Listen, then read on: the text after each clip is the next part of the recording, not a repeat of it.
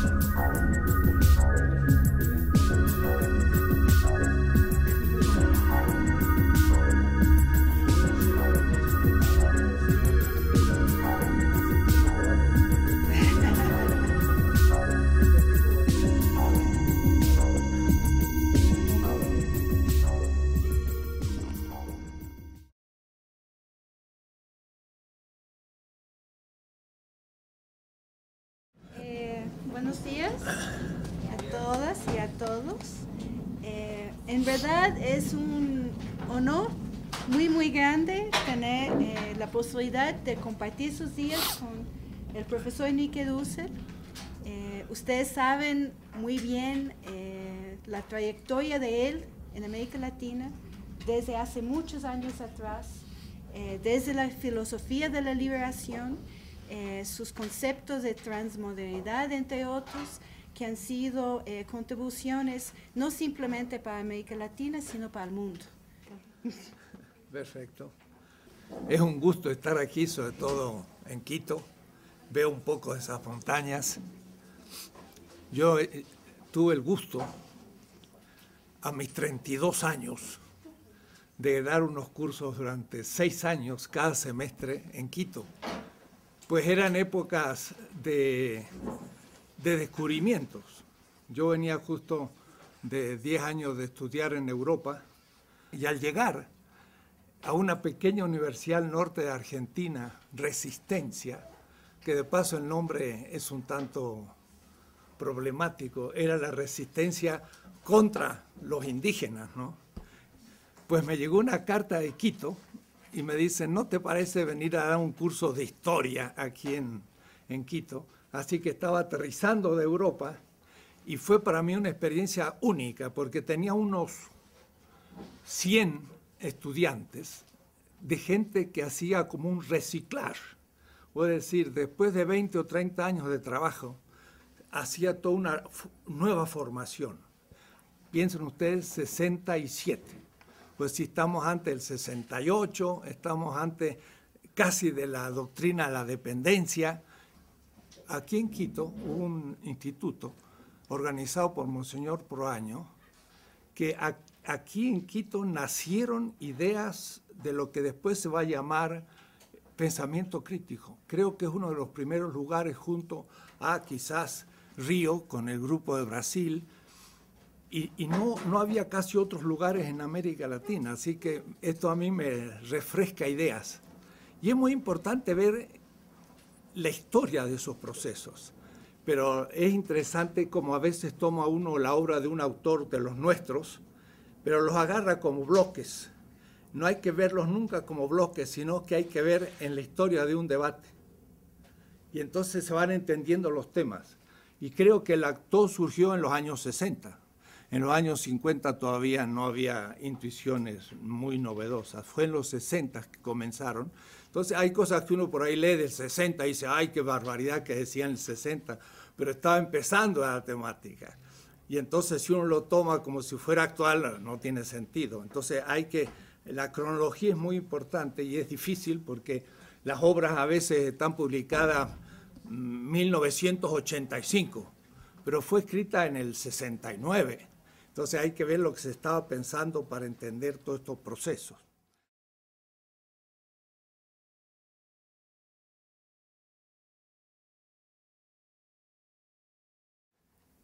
Tres días me han, me han dado, tres mañanas, pequeñas exposiciones y después debates, eh, he organizado la cosa un poco así. Voy a volver a empezar por la historia. Sobre todo que si se habla de lo intercultural, no se tiene muchas veces clara idea del contenido de las grandes culturas que se han dado. Que no quiero que me la tomen sustancialmente para que digan, uy, sustancialista. Creen que la cultura egipcia es una sustancia. No, no, cada una de las culturas incluye muchísimas culturas, pero son ellas mismas culturas ya que manejan una cantidad de semejanzas. Si yo digo cultura egipcia, 5.000 años de existencia, como decía Samir Amin, el amigo, dice, el Estado egipcio fue quizás el primer Estado de la historia universal. Estado. El egipcio, hace 5.000 años. Claro, hay otros que creen que el Estado empieza con la burguesía. Bueno, el Estado burgués empieza con la burguesía, pero no el Estado como Estado.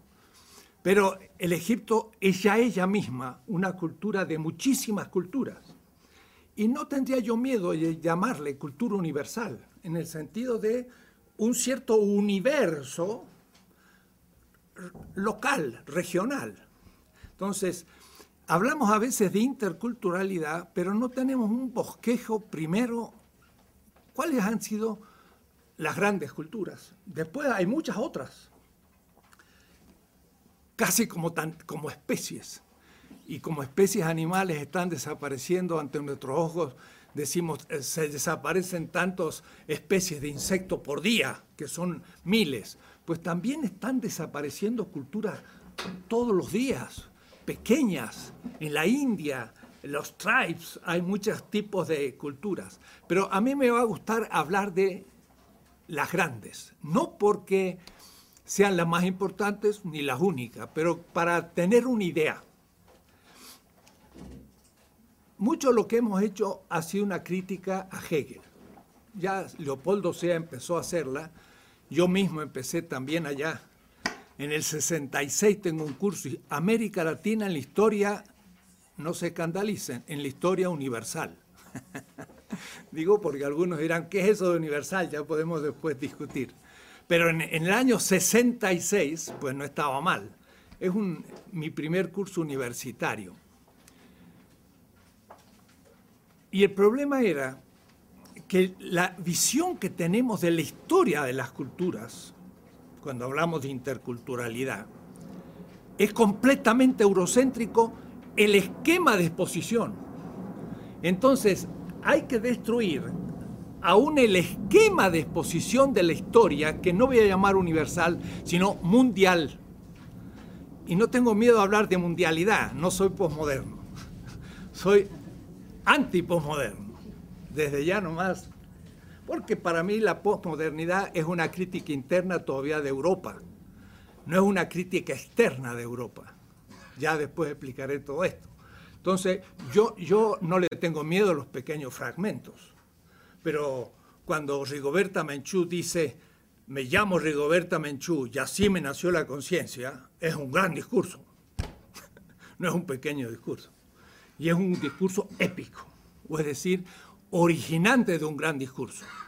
Entonces, eh, yo no estoy en contra de los grandes discursos cuando los dice, cuando los dicen los oprimidos y los excluidos, que son los únicos que tienen derecho a hacer grandes discursos. Entonces, Hegel, no porque sí, escribió la primera visión realmente, porque Montesquieu, eh, Voltaire y todos los franceses, l'esprit de loi, l'esprit, fueron las primeras historias mundiales. Pero Hegel realmente lo hace de manera más definitiva. ¿Por qué? Porque, porque estuvo justo después del triunfo de la revolución industrial. Y como era el triunfo de la revolución industrial, Hegel es la primera generación europea que realmente empieza a ver a Europa un poco en el centro, lo cual tampoco, ¿eh? no es así. Cada vez he ido retrasando más el tema. Si la modernidad empieza en 1492, esa tesis justamente la enseñaba aquí en Quito en 1967. Eh, contra Wallerstein. Wallerstein pensaba que la modernidad empezaba en el siglo XVIII. En un debate que tuvimos en Binghamton, se convenció que no fue en el siglo XVIII con la ilustración que empezó la modernidad, sino con Colón. Eso fue una tarea que tuvimos que hacer personalmente. Pero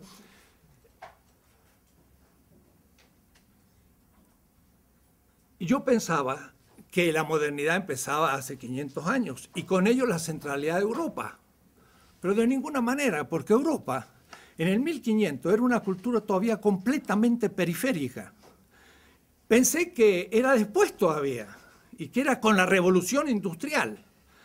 Y también me vuelvo a convencer de que todavía no. Si ustedes han leído el último libro de Giovanni Arrighi, Adam Smith en Pekín, eh, que te paso es también fruto de debates, dice hasta 1870, a mí lo estoy diciendo, la China producía tanto acero como Estados Unidos y Inglaterra sumados. Acero. Ahora, ¿quién descubrió el acero? Los chinos en el siglo II. Y ellos fueron los que instalaron todo el acero en Inglaterra y en Estados Unidos. Eso lo dice John Hobson, un libro último sobre rehacer la historia no eurocéntricamente. Los que instalan las fábricas de Sheffield en Inglaterra son ingenieros chinos. Le enseñan a los ingleses a hacer el acero. Y son ellos los que hacen la revolución agrícola en Inglaterra, los que proponen el nuevo tipo arado, el nuevo tipo de hilandería en las máquinas, todos son de origen chino. Los chinos habían descubierto el papel en el siglo VI, habían descubierto la imprenta en el octavo, imprimían papel moneda en el noveno. Y un, y un legado chino llegó en las manos de Eugenio IV a Florencia en 1434. Era una colección de libros impresos sobre tecnología militar, tecnología agrícola, astronomía. Leonardo da Vinci lo único que hizo fue copiar libros chinos. El Renacimiento fue originado en China, el italiano. Entonces, cada vez voy postergando más la centralidad de Europa. Europa comienza a ser central en la historia mundial hace 140 años. Primero eran 500, después eran 200 y ahora ya son 140 nomás. Antes que eso, no fue centro. El centro del comercio mundial estaba en manos de la China y la India. Eran los que tenían todos los productos del comercio.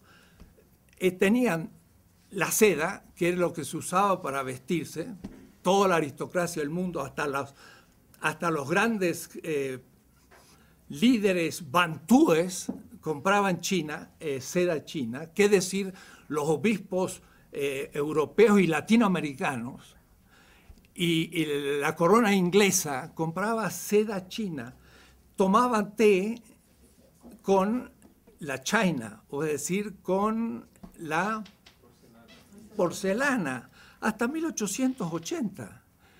Y, el acero era la gran, las mejores armas, eh, espadas y demás, eran japonesas o chinas.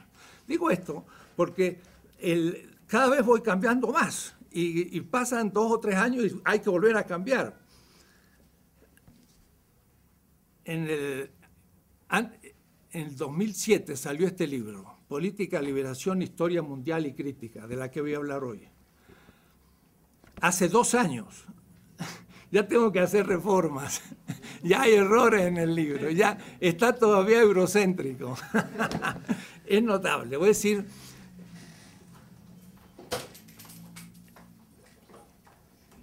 si yo preguntara lo siguiente, ¿quién estudió la historia mundial no con el esquema edad antigua, edad eh, medieval y edad moderna? ¿Quién estudió en otro esquema? Esta pregunta la he hecho en 30 universidades alemanas, Marburg, Berlín, Jena, dando conferencias. lo he dicho en Delhi, lo he hecho en Manila, lo he hecho en todos los lugares latinoamericanos y nadie me ha levantado la mano. En Kenia, ninguno me levantó la mano. Y si yo les dijera que eh, decir que la historia mundial es la antigüedad, la edad media y moderna, es una, lo voy a decir fuerte, estúpida ideología del romanticismo alemán de fin del siglo XVIII, que nunca la humanidad pensó en tal tontera, y si lo seguimos repitiendo, eso es eurocentrismo. Le quiero hacer otra historia, completamente distinta. La edad antigua no existe. Me acuerdo un curso que yo daba en la India, en Madurai, y le decía, ¿qué es la edad antigua? Entonces decía, ah, sí, bueno, es la edad de los griegos y los romanos. Pero si ustedes hacen un mapa, ¿dónde queda Grecia y Roma? Entonces vamos a hacer el mapa porque hay que verlo en el espacio. Entonces Europa es esto, este es el Mediterráneo, rápido hecho. Esto es el África, la India, el sudeste asiático, más o menos es así. América aquí está todavía al oeste. ¿Por qué? Porque América fue el extremo oriente del extremo oriente. Pero siempre lo estudiamos como contexto del descubrimiento de Colón. Y hablar de descubrimiento es ya un insulto. Fue el comienzo de la invasión del continente. Pero van a ver ustedes que si yo sitúo América donde debo situarla, ya empiezo a ver distintos todas las culturas amerindias. Bueno, Europa es esto. Como ustedes lo ven, no parece ser el centro. Y además es muy pequeña. Entonces, el señor Hegel dice que el Mediterráneo es el centro de la historia universal. No puede serlo. Tiene que ser o el mar de la India o el Pacífico, pero no puede ser el, Mediterráneo. El Mediterráneo es un marcito pequeño que fue no más que el centro de una cierta cultura. Entonces ustedes ven la, antigüedad. Entonces yo estaba en Madurai y le decía, a ver, eh, los griegos, los griegos llegaron, sí, la verdad que con Alejandro llegaron casi hasta la India, que sería hoy Pakistán. Pero después tuvieron que retroceder, aunque los Seleucidas quedaron durante unos siglos, pero también retrocedieron después porque al fin en la propia eh, Mesopotamia ya no fue griega, sino que fue de nuevo sasánida y se le fue de las manos. Es decir, que a lo más que llegó los griegos fue hasta aquí y luego el imperio romano. Para Hegel la China es como la infancia de la humanidad. Y el espíritu en su libertad de la China pasa a la India, a los medos y a los persas, y luego los griegos, y luego los romanos. Pero realmente los que son la culminación de la antigüedad son los romanos. Después viene la Edad Media. ¿Media de qué? Ah, la media entre la modernidad y la antigüedad, así que en realidad no tiene ningún sentido, está en la mitad. El feudalismo. Y hasta el marxista, yo conozco bien a Marx, tengo cuatro tomos sobre Marx, eh, se hablaba del feudalismo y, el modo asiático, que era un modo feudal. El feudalismo solo existió en Europa y en ninguna parte más del mundo. No hubo feudalismo ni en la China, ni en la India, ni en América, ni en ningún lado. Solo en Europa, feudalismo. Pero el feudalismo fue un fenómeno debido a qué?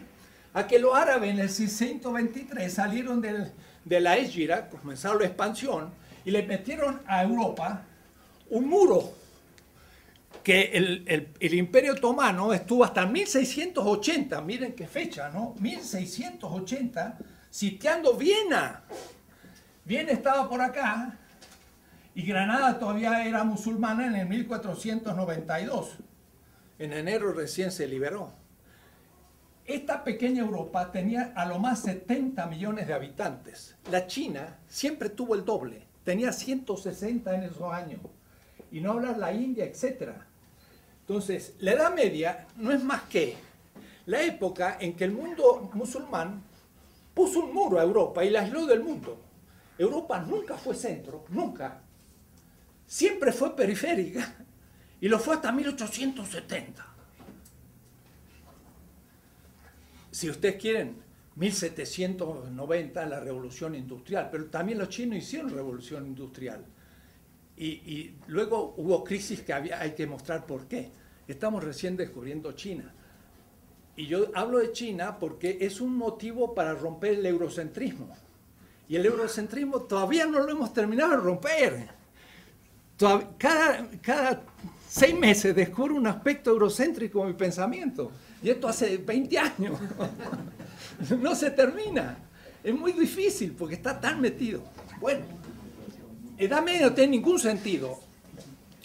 En esa época, que sería del siglo VII hasta 1492, que es el fin del siglo XV, son ocho siglos de feudalismo. ¿Cómo feudalismo? Los árabes están en Marruecos, en Fez, una ciudad de 400.000 habitantes que había sido Córdoba. Están en el gran eh, pues, eh, califato fatimita en, Egipto. Eh, pues Bagdad ha sido ya maltratada por los turcos, pero Bagdad sigue siendo una referencia. Está Bizancio, que, va a ser tomada en 1453. Los griegos van a pasar a Italia. Qué, qué extraño, 1456 Ficino comienza la traducción de Platón del griego al latín.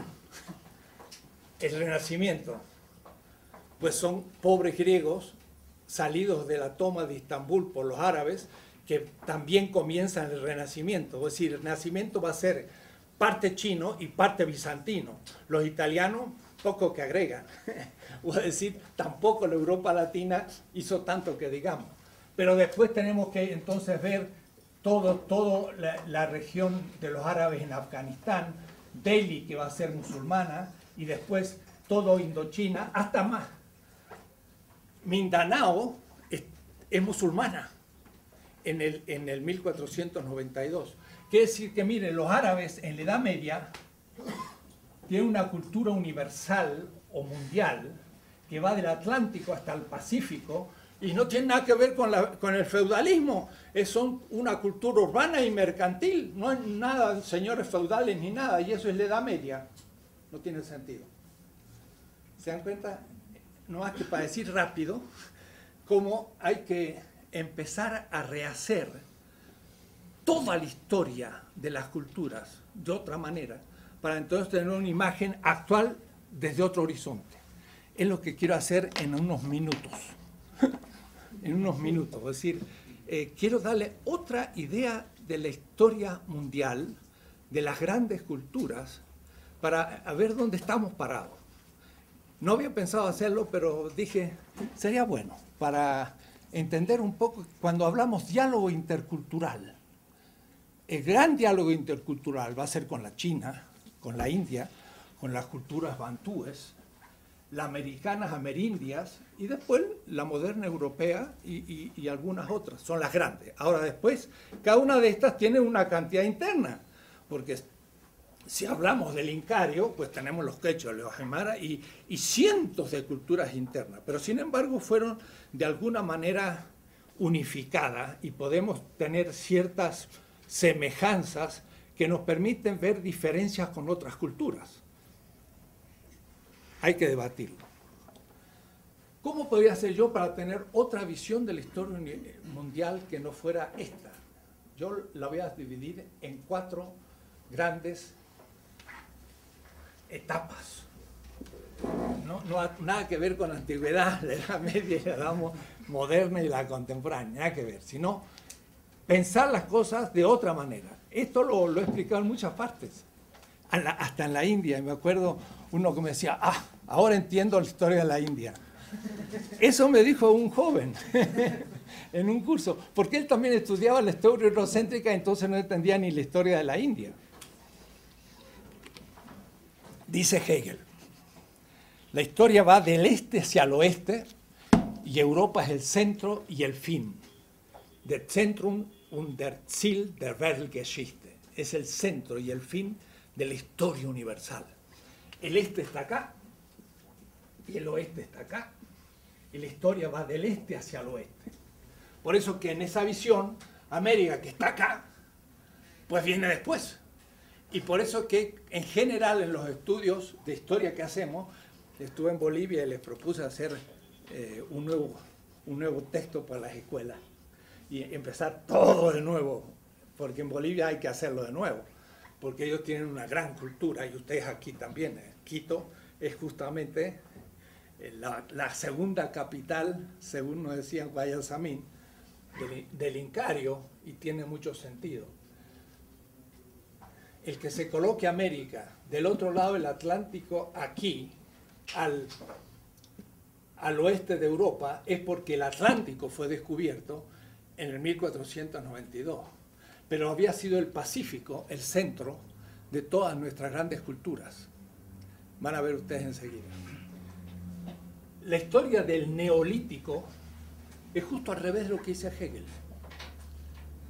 El neolítico, ¿se acuerdan? Era la revolución urbana. La revolución urbana supone dos revoluciones. La agrícola, porque entonces en vez de tener que estar buscando eh, el alimento en cualquier parte, pues junto los mejores vegetales y en un lugar racional, racionalizadamente tengo alimento. Decía Aristóteles, la ciudad surge cuando hay alimento, agricultura. Pero después el segundo, el pastoreo. En vez de estar cazando los animales, agarro lo más grande, gordo, la vaca, tan fea, pero bueno, simpática, pero gordísima.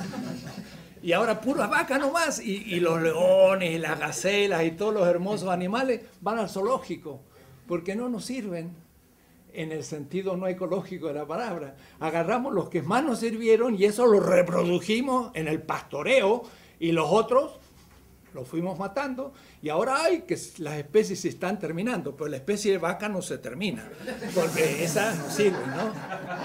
La, aprovechamos. Entonces, gracias al pastoreo y a la agricultura, dos instituciones, surge la ciudad. Entonces, las ciudades son los que crean la, complejidad de clases sociales y empieza la dominación de clases y, y ahí tenemos la producción de las grandes culturas Sahagún llega a describir en el imperio azteca 360 oficios. Oficios. En cambio, en, un clan nómade, pues hay el cacique y, tres oficios, y todos aprenden los tres oficios y con eso sabe todo lo que necesita. En el imperio azteca había 360 oficios. Había agricultores de distintos tipos, los que hacían los papiros, papiros no, los que hacían los grandes amates, los, sabios, los sacerdotes, los militares, los comerciantes, tras, tras, 380, una diversidad fenomenal. Entonces, la historia del neolítico, ¿cómo empieza?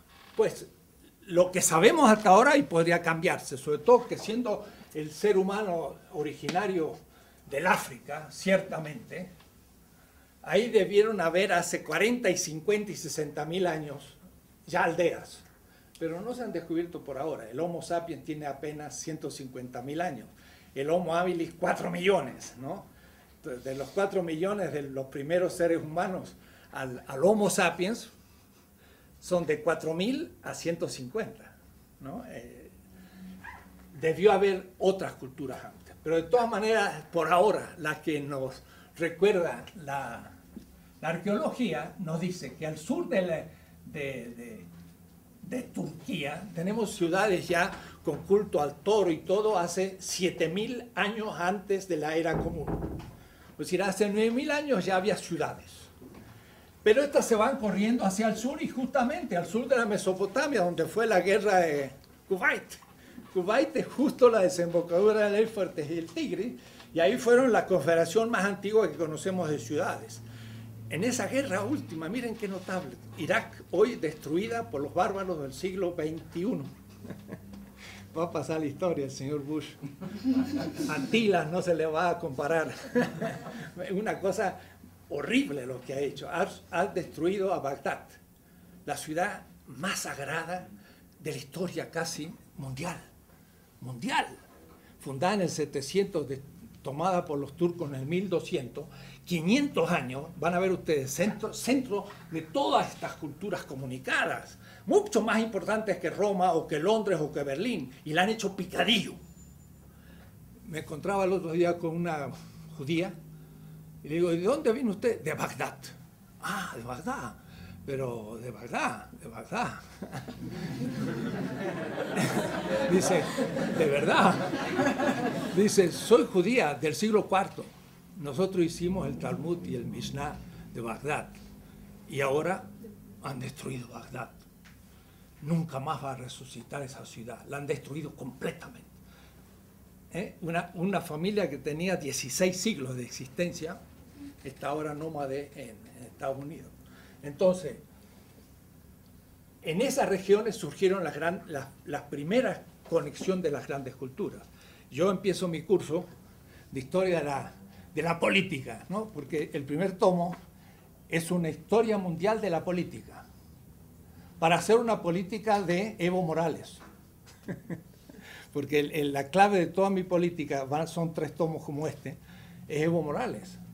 Pero esto empieza allá, en, en, hago toda la historia del mundo de la política, de los chinos, de los hindúes, de los árabes, en fin, ya les mostraré cómo es la cosa.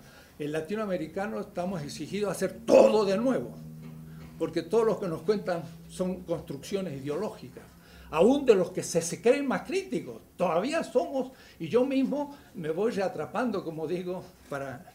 Aquí tenemos cosas tales como que nuestra semana es de siete días, pues eso viene de la Mesopotamia.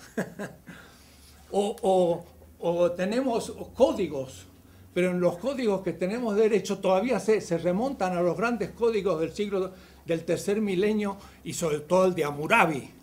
Y yo, pensamiento crítico, eh, digo, pues mi, mi, teoría crítica pues eh, es tradicional, tiene unos 5.000 años de existencia. hace, hace 4.700 años, Hammurabi dice, he hecho justicia, he hecho justicia con la viuda, con el huérfano, con el pobre, con el extranjero. De ahí salió mi, mi Ética de la Liberación de 1970-75. Ese texto me inspiró a escribir La ética de la liberación latinoamericana en el año 75, porque nosotros hablábamos mucho de que había que comprometerse con el pobre. Y eso lo había dicho Hammurabi. Ahora, lo interesante de esta, de esta ley es que no dice voy a hacer justicia con mi mujer, dentro del machismo. Voy a hacer justicia con mi hijo, con el conciudadano y con el rico. sino que es el concepto ya de exterioridad. El orden tiene una ley,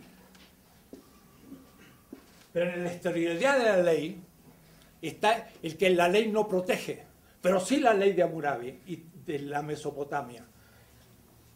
La viuda era la, mujer del otro y he hecho justicia con la mujer del otro. He hecho justicia con el hijo del otro. He hecho justicia con el que no tiene ni un buey, dice, porque hacer con el que tiene 10 bueyes, pues está fácil. Y hacer justicia con el extranjero. Miren, si los europeos, ahora los suizos, los franceses, imitaran a esta ley hecha 1700 años antes de Cristo, más 2000, son 3700 años. Le podemos decir a un europeo actual, alemán, sobre todo español, ¿por qué no leen textos de hace 3700 años y, y entienden lo que es el derecho.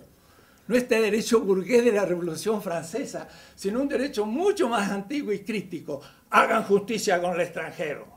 Son todos estos que vienen desde el sur. Que lo mismo habría que decirle a los norteamericanos con los mexicanos y, y salvadoreños y ecuatorianos. Ni, ni, están a la altura de Murabi.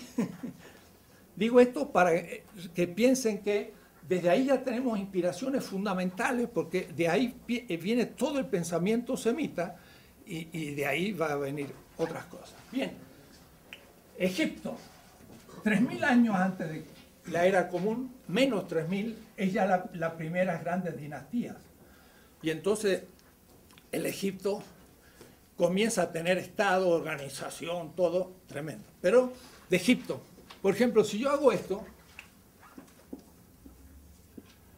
una balanza, todo el mundo dice, pues la justicia, y eso está en el, los palacios de justicia en una balanza, pues esa es la balanza de Osiris. Osiris tenía una balanza en la mano, era el dios de la resurrección de Egipto. El muerto venía y le preguntaba a Osiris, ¿qué has hecho para merecer la resurrección? Además hay mucha gente que cree en la resurrección, aún en América Latina. Viene de Egipto, no viene de Israel. Israel viene de Egipto también, así que el cristianismo viene de Egipto. Y entonces, ¿qué le dice el muerto? El muerto le dice a Egipto, he hecho cosas buenas. Y para eso lo tenía apuntado, porque en, los sarcófagos y en, los textos de las pirámides, los, faraones escriben sus actos buenos para el día del juicio de Egipto, de Osiris, en la, la gran sala de Maat, que bien es el juicio final. El juicio final tampoco es cristiano ni es, ni es eh, semita, es egipcio. ¿no? Y entonces el muerto en el capítulo 125 del libro de los muertos, que es en realidad el libro de la vida, porque es lo que escribían los muertos para no olvidar sus actos buenos cuando venía el juicio. ¿Ves? Como los muchachos que llevan el examen anotadito todo para no olvidarse, así también los muertos llevan todo anotadito. Y entonces miren el capítulo 25, dice, ¿qué has hecho de bueno? Dice, he dado pan al hambriento, he dado de beber al sediento, he dado de vestir al desnudo y una barca al peregrino. Ah, entonces, con su nombre y apellido, lo resucita. Con su nombre y apellido, o es decir, individual. Y el señor Charles Taylor, en el Source of the Self, la fuente de la identidad, va a buscar la identidad entre los griegos y no lo encuentra. Si se hubiese tomado un barquito y hubiese llegado a Egipto, entonces, 2500 años antes de Aristóteles, tanto de Aristóteles hasta mí. O es decir, si el Egipto está en el 30 siglo antes de Cristo y Aristóteles está en el 350, había 2650 años desde los textos de Memphis a Aristóteles. Y de Aristóteles hasta mí hay no más que 2300, es decir, menos. Digo para que tomen proporción. O decir, que Egipto era para los griegos una cultura más antigua que la griegos para mí. Y todos dicen, oh, la filosofía empieza en, Grecia. Mentira, empieza en Egipto. Y lo dice Aristóteles, lo dice Platón. Nuestra filosofía empezó en Egipto, lo dicen. Pero von Humboldt, que pasó por aquí también, se inventó después la Universidad de Berlín y la primera tesis de la Universidad de Berlín, la filosofía es griega. Y entonces el helenocentrismo fue el padre o la madre, como quieran, del eurocentrismo. La filosofía no empezó en Grecia, empezó 3.000 años antes. Entonces, tenemos tantos elementos egipcios que hasta un dólar, a veces cuando voy a Estados Unidos, y aquí como los pobres ecuatorianos están dolarizados, me olvidé hoy, digo, no he cambiado todavía para pagar el desayuno.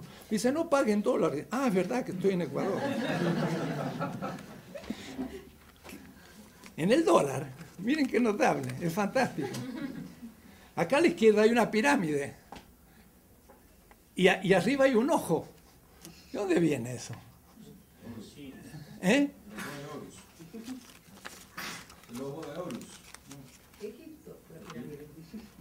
Los masones eran masón, significa constructor de casas. Y los, masones tenían eh, símbolos egipcios, la pirámide. Y el ojo es Osiris, que es el que ve todo y que ve en secreto todo. De tal manera que, que el acto más secreto era visto por Osiris.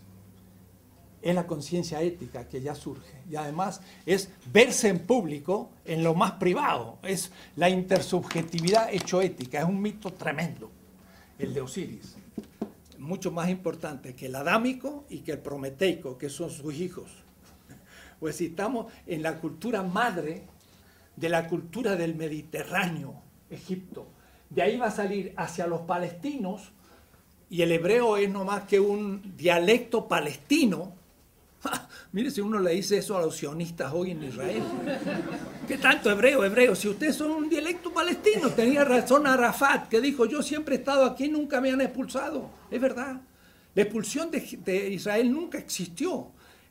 hicieron salir 200 o 300 gente de la élite, los romanos en el año 70, pero el pueblo judío se quedó en Israel. Los judíos de España fueron judíos convertidos bereberes que llegaron a España, nunca habían estado en Israel. Los judíos rusos no eran rusos ni habían estado en Israel, eran cazares que se convirtieron al, eh, judaísmo y entraron en Rusia. De tal manera que el argumento sionista de que hay que volver a la tierra, pues nadie había salido y todos los que volvieron nunca habían estado. Esto lo dice un profesor de Tel Aviv. Digo esto para, para entender todo al revés. Mi clase de hoy es eso.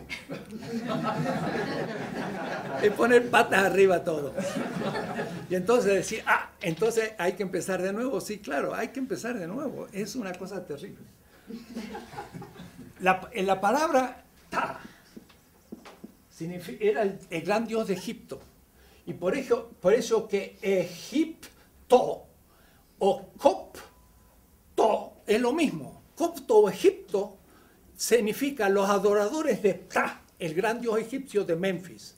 Eso me lo decía un obispo de la primera catarata estando ahí en Egipto y hablando con la gente, me decía, Egipto y copto es lo mismo, quiere interesar. Y Ptah era el gran dios de Egipto y tenía dos partes, tenía dos momentos.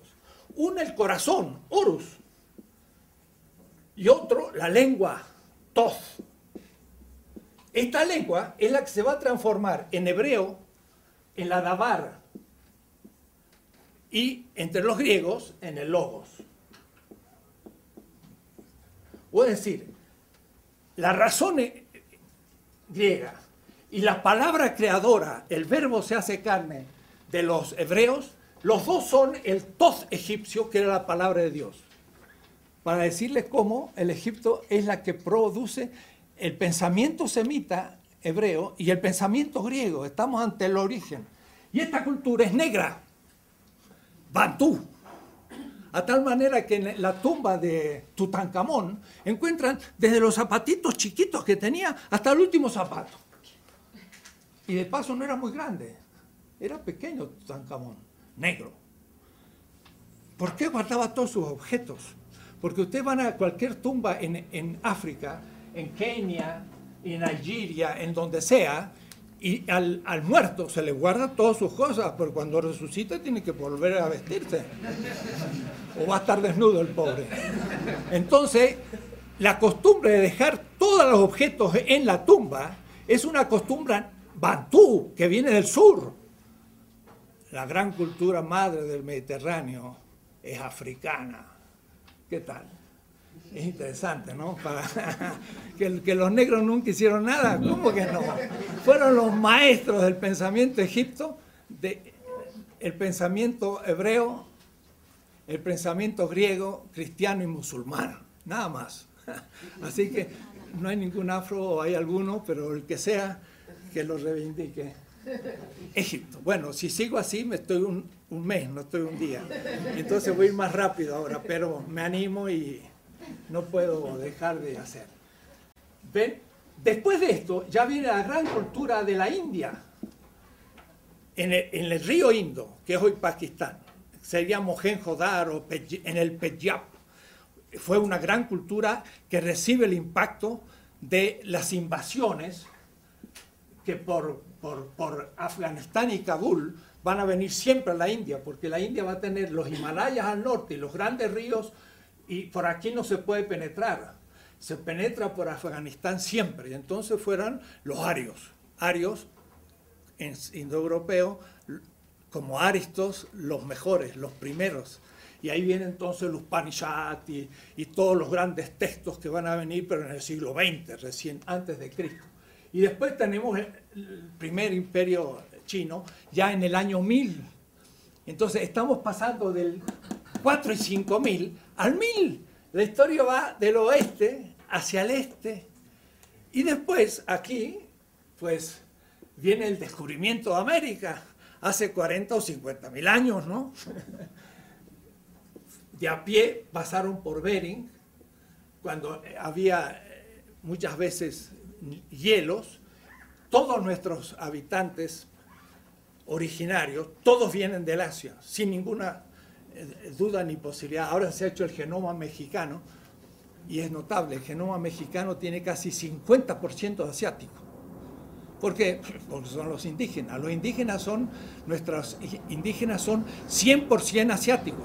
Raza, lengua, cultura, todo. ¿Cierto? No puede ser de otra manera. No van a venir de dónde. No pueden. Y los esquimales estaban pasando. Los agarró un pie en cada lado. Está en la Siberia y en Alaska los esquimales. Y entonces vienen los grandes procesos hacia el sur. Unos 12.000 años antes de Cristo llegan hasta, hasta, el, hasta el sur. Es decir, que duran 20, 30 mil años para, para atravesar el continente. Mil, un kilómetro cada mil años. No es mucho, porque no hay 30 mil kilómetros de acá a acá, y en cambio fueron 20 mil años, fueron bajando. ¿eh? y entonces llegaron al embudo mexicano y todos tuvieron que pasar por ahí, por eso es tan, tanta cultura que hay en México, tantos grupos distintos, llegan hasta el sur y los tupi guaraní empiezan a, a, volver hacia el Caribe cuando llega la invasión europea, pero hay grandes movimientos de pueblo. Y entonces la gran cultura mesoamericana del 300 al 900, el Teotihuacán, por ejemplo, que es la primer tula, eh, Enrique Florescano, muestra que esa inmensa ciudad, una, ciudad de más de 100.000 habitantes que existía, las grandes pirámides, fue Tula. No sabíamos lo que era. Era Tula de los, de los, de los toltecas, eh, una ciudad inmensa. Y la cultura maya, del cual en este congreso que ha habido 53 americanistas en México ahora, eh, tuve yo una especie de revelación de un maya del cual hablaré después porque me pareció extraordinario y además va justo en la hipótesis de la transmodernidad, van a ver ustedes después. Y, nuestra gran cultura del Incario, también en la misma época el Tiahuanacu es también clásica, de tal manera que aquí estamos en el primer milenio después de Cristo. No es que haya habido una, una relación directa, pero pasamos del sexto milenio al primero las grandes culturas neolíticas fueron hacia el este, señor Hegel, justo al revés de lo que usted pensaba, ¿no? sin contacto directo. Ahora, el centro de estas culturas fue el Pacífico, de las nuestras. Y para un ejemplo pequeño, los mapuches de Chile, a su cacique le llamaban el toqui. Caupolicán fue un toqui. Y este era elegido para luchar contra los enemigos, por ejemplo, contra los españoles. Y por eso que los, mapuches han resistido y resistido toda la época colonial y casi hasta hoy. Pues en la isla Samoa y, luego en Australia y sobre todo en Nueva Zelanda están los, los pueblos Moari o Maoris. En Nueva Zelanda, en Auckland, estaba y fue un museo. Y entonces en el museo había una piedra, que era la forma que lo agarraba el cacique Maori y se llamaba Toki. Era la misma piedra los mapuches, con la misma forma y la misma manera de elección al jefe guerrero. Es decir, que desde Nueva Zelanda, Samoa y Chile, esto todo era una sola cultura polinésica. Era el centro de nuestras grandes culturas. Cientos de expediciones polinésicas llegan al continente americano y por eso que las islas están también habitadas en México, la gran piedra del sol, que tiene las cuatro edades de la humanidad de todas nuestras culturas, que fueron cinco, los mayas, los aztecas, los incas y hasta los onas, hablan de las cinco edades del mundo. El quinto sol es Huitzilopochtli y está sacando la lengua. Y este es el saludo polinésico en todas las culturas polinésicas. ¿Quién hubiera dicho Huitzilopochtli? con un gesto polinésico. Entonces, esto por decirle que realmente las culturas daban al Pacífico y la Polinesia era el origen. El Atlántico era, era tierra de nadie y, y por eso que eran tierras más primitivas. Esto sería el primer curso que habría que dar a nuestra gente para que sepan de dónde vienen los amerindios, el extremo oriente del extremo oriente, en todo. En un, compañero Puna de Panamá, el que estudiaba en Roma, me dice, yo iba a las fiestas eh, de Indonesia. Y entonces había un gran festín en la fiesta de Indonesia de la Libertad y había un buen banquete. Y como yo era estudiante, me decía, pues me venía bien una buena comida. Y entonces eh, yo entraba, dice, a, la embajada eh, de Indonesia. De Indonesia, ¿no? Está por acá. China, Indonesia, acá. Dice, entraba ahí y nadie me preguntaba, era un indonesio y era un puna, 100%. Realmente los gestos, la manera, la raza de, un, de un indonesio y un puna son idénticos. Vienen del mismo lugar. no hay lugar. Entonces, esta es la primera etapa. Esto yo le llamo el gran camino de las culturas hacia el este.